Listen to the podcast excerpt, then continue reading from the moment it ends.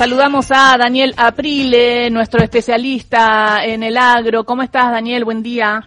Hola Gisela, ¿cómo estás? Buen día para vos y para todo el equipo. Bien, bueno, ayer vimos que se va a anunciar, se anunciaría hoy un apoyo para los pequeños y medianos productores no alcanzados por los beneficios de la medida de conocida como dólar soja. Eh, bueno, eh, lo dijo eh, el secretario de Agricultura Bahillo, se reunió ayer y está en línea para que me acompañe Daniel en esta entrevista Carlos Achetoni, presidente de la Federación Agraria Argentina. Carlos, buen día. Acá Daniel Aprile, Gisela Usaniche, Carlos Ulanovsky y equipo te saludan. Buen día, ¿qué tal? ¿Cómo va Gisela, Daniel, Carlos? Buen día a todos. Buen día, buen día. Bueno, ¿cómo recibió esta medida desde el Ministerio de Economía y la Secretaría de Agricultura de darle un impulso y una ayuda a los sectores eh, pequeños y medianos para extender la cosecha, si se quiere? Bueno, en cierta forma es equiparar a los que no tenían soja, no vendieron, con los que sí tenían y vendieron con el, beneficio del dólar soja, eh, y darle un beneficio similar en un 40%, que fue la mejora que tenía la paridad cambiaria de dólar soja, con el 40% de inversión por hectárea en cuanto a maíz y a soja. Eh, lo que sí que por ahí nosotros pedíamos de que se contemplara o se flexibilizara eh, al productor chico que había vendido algunas toneladas de soja eh, para hacer frente a los alquileres o a veces subsistir eh, y que por ahí también hay otros que tienen una camionada, un productor de 100 toneladas tiene una camionada que es 30 toneladas y no puede ingresar porque tiene más del 15% de restricción de grano. Pero lamentablemente eso no se pudo conseguir y llegarían nada más que aquellos que, cumplan con esa situación, eh, que son en definitiva los que quedaron afuera de, del alcance de la medida del dólar soja. ¿Le interesa, eh, o sea, este, le interesa, le pareció bien la medida entonces a la Federación Agraria? ¿Cómo lo recibió? Sí, o sea, sí, sí para el que entra en los parámetros, no nos parece justo con muchos que vendieron muy poquititos, no es lo mismo vender 30 toneladas que vender 3.000 o, o 30.000 toneladas, eh, pero en definitiva es equiparar a un beneficio que se le dio a los grandes y que habían quedado fuera de ti. Carlos, ¿cómo estás? Daniela Prila acá te saluda. Eh, ¿Qué tal? ¿Cómo dónde crees que...? Bien, bien. ¿Hasta dónde crees que puede tener impacto esta medida, teniendo en cuenta que el gran problema hoy acuciante para el sector y para miles de productores es la falta de agua, es la sequía? Digamos, más allá de cualquier incentivo que uno pueda tener en cuanto a incorporar más tecnología, mejores semillas o, incluso más fertilizantes, eh, ¿qué impacto puede tener teniendo en cuenta que no hay lluvias a la vista y que el gran problema es la falta de agua en suelo? Sí, o sea, a ver, eh, en el caso efectivo de que vayan a sembrar porque llega esta ayuda eh, es absolutamente relativo. Eh, todo aquel que ya mm, tenía pensado sembrar ha comprado los insumos, no lo ha hecho porque no tiene las condiciones eh, climáticas y de humedad correspondiente para hacerlo.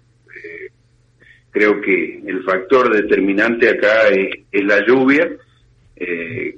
creo también que no está mal que, que se le eh, haga ese aporte del 40% a productores que quedaron afuera del incentivo del dólar soja, pero que esto, eh, que se entienda bien, no una cosa no va a modificar la otra, o sea, la intención de siembra, si hay humedad, eh, va a existir de todos modos, y si no hay humedad, lamentablemente sería eh, malgastar la plata porque no primero o no nace o si nace después no tiene continuidad la planta. Y eso respecto a, qué a qué eh, siembra eh, que no no llegué a escuchar.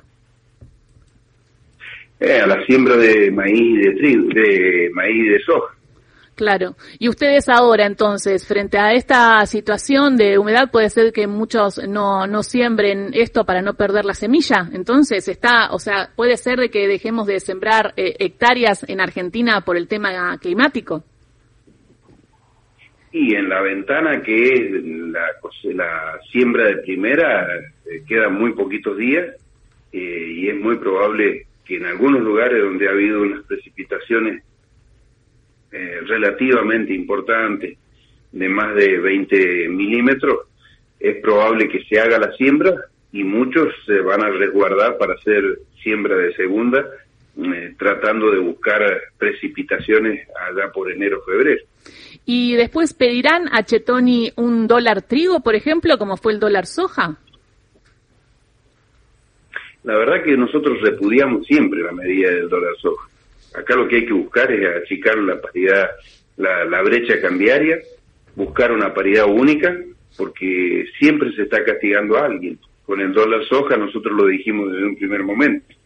Se iba a castigar al que tenía, al que es productor de soja porque ya había vendido, se iba a castigar al que hace otro cultivo y no tiene nada que ver con la soja, porque los alquileres y todos los insumos van al ritmo de, la soja, se iba a castigar a las economías regionales que no tienen absolutamente nada que ver, pero que les encarecía los insumos. Y así fue, y además distorsiona al resto, de, no solo de las producciones, sino de las otras eh, economías eh, que no son solamente productivas y que necesitan un equilibrio eh, que lo va a generar la confianza, lo va a generar una instancia mucho más eh, elaborada entre todos los actores políticos y todos los actores de la sociedad.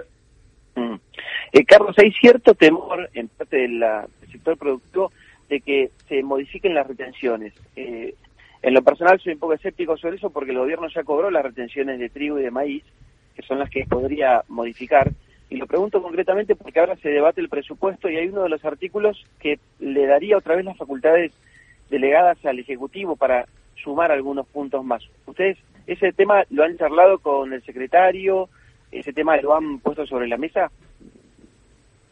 Sí, sí, sí, sí. El temor, el temor es fundado porque eh, está en el presupuesto del 2023. O sea que las retenciones tanto de de soja y maíz, girasol, como las de trigo del año que viene, perfectamente se pueden modificar. Y es lo que ayer nosotros desde Federación Agraria le hicimos llegar a los 257 diputados una nota en donde les indicamos de que hagan valer los derechos y, la lógica legislativa que es en donde se debe fijar los derechos de exportación y los impuestos y no lo deleguen al Poder Ejecutivo porque sinceramente es incongruente que un día nos pida que liquidemos y al otro día estén pensando en aumentar nuestras retenciones para eh, complicarnos la vida. Muchísimas gracias, Carlos, por esta charla con Radio Nacional. Bueno, muchas gracias a ustedes. Hasta cualquier momento hasta cualquier momento. Carlos Achetoni, presidente de la Federación Agraria Argentina, dando su visión respecto al anuncio, pero también su visión respecto a la discusión en el presupuesto de retenciones. Además, Daniel, te quería preguntar que ayer hubo una reunión del sector de la carne. Eh, también está